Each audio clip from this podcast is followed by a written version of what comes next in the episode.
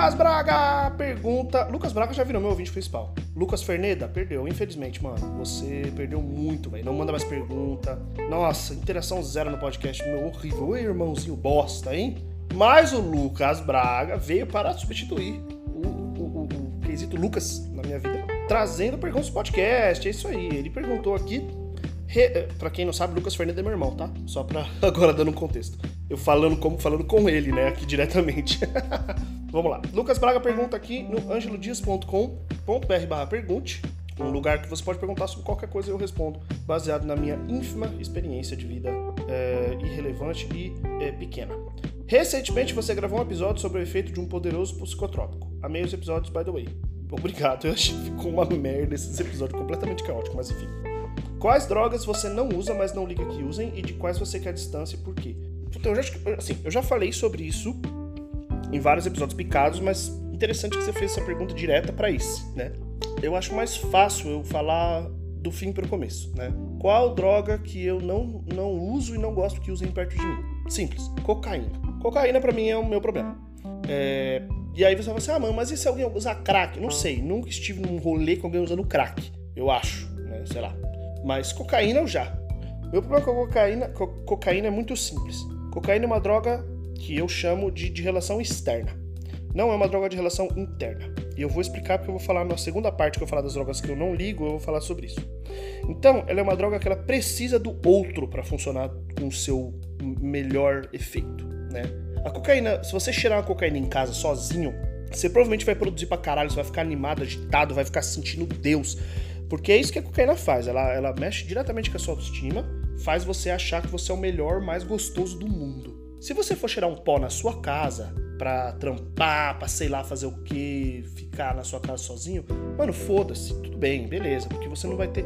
O problema é que a cocaína ela vira um, um empecilho na hora que tem qualquer pessoa perto. Porque uma das coisas que a cocaína faz é ela quebra as barreiras sociais. Aí você fala, pô, mas isso é bom, porque aí eu vou fazer coisas que eu, não, eu normalmente não faria por vergonha. Por... Não! porque ela não quebra as barreiras sociais de um jeito positivo, de um jeito tipo, ah, não, eu vou tentar o que eu não quero. Não, você começa a desrespeitar. Então a cocaína faz com que você não aceite não, você não aceite barreiras que as outras pessoas coloquem, você não ligue para consentimento, porque o que a cocaína faz é que ela faz você se sentir Deus. Você acha que você é Deus, você é o melhor, o mais foda, e isso faz com que você apenas pare de pensar no que o outro pensa. Você só pensa em você. Então, na hora que você tiver totalmente cheirado e você começar a flertar com uma pessoa, você não quer saber se a pessoa quer ou não, você quer. Então você vai conseguir. E o meu problema com a cocaína é esse: ele leva a pessoa para esse lugar muito, muito, muito autodestrutivo e fere as relações externas. E aí eu vou falar sobre isso na, na segunda parte aqui dessa pergunta, que é, para mim importa muito o consentimento. Para mim importa muito saber que as pessoas, sabe, estão na mesma, pelo menos na mesma página, não precisa ser nem na mesma substância, mas na mesma página, né? E a cocaína destrói isso. Se duas pessoas estão usando cocaína, essas duas pessoas estão no modo mais egoísta possível e elas vão fazer o que elas podem para ter prazer próprio. Então já ouvi história do cara que tirou a camisinha durante o sexo, tava cheirado, já ouvi história da pessoa que arrumou briga porque tava cheirado, da pessoa que é, abusou de outras pessoas porque tava cheirado. É, já ouvi histórias assim, horríveis, ridículas e principalmente já perdi amigos por causa do pó. Já perdi amigos por causa do pó no sentido é, figurado, né? De a pessoa começou a cheirar e aí parou de participar dos nossos rolês, porque tinham rolês mais interessantes para ela quando ela cheirava, que quando a gente fazia rolê a gente não cheirava, né? E eu já perdi pessoas pro pó, já perdi uma pessoa pro pó no sentido fatal, né? Uma pessoa que teve uma overdose e morreu. Faz muitos anos isso. Não era uma pessoa que eu tinha muita proximidade, mas eu conhecia. Uma pessoa que eu via no rolê, tá ligado? Eu via no rolê e morreu, assim. E eu era moleque, pior de tudo, né? Tipo, tinha, sei lá, 18 anos, 19, acho que era, acho que era 19. Então é isso, assim, para mim cocaína é uma desgraça. É uma desgraça, desgraça, desgraça absurda, assim. E é a única droga que eu sou muito caxias e falo, não, para mim não dá, para mim não pode ter. Tanto que nas surubas, nas festas assim, eu falo, ah, mano, a gente ah, quer usar um ácido, quer usar um MD, a gente pode conversar, mas cocaína não tem nem conversa, nem começa. Nem começa. Então, é isso. Sobre a droga que eu não suporto. Agora, ácido, maconha. A maconha tem um quê social bem, bem legal. Álcool também tem um quê social. Álcool é uma droga difícil, tá? É uma droga complicada. É, você perde muitas das, das barreiras sociais também. Só que a cocaína, a cocaína é um tiro de 12 no seu peito e o álcool é, é vários pequenos tiros né, de arminha de brinquedo.